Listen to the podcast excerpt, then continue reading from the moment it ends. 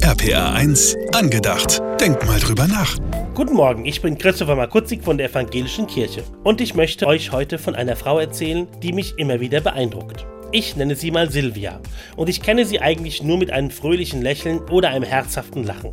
Wir arbeiten einmal in der Woche zusammen, wenn ich Schulunterricht geben muss. Silvia ist ein richtiger Sonnenschein, wenn ich sie treffe. Und dabei hätte ich auch großes Verständnis, wenn das nicht immer so wäre.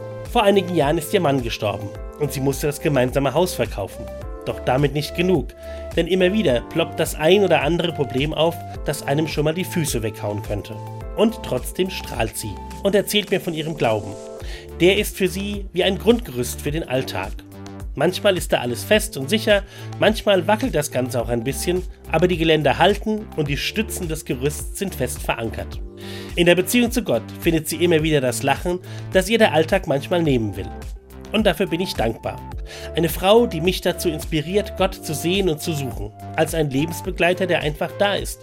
Denn dass Gott das schafft, Menschen so an die Hand zu nehmen, dass sie auch durch die Schatten des Lebens getrost gehen können, das sehe ich ja. Jedes Mal, wenn ich zur Schule gehe und sie auf dem Schulhof steht und mir lächelnd zuwinkt. RPA 1, angedacht. Für einen guten Tag, auch morgen wieder.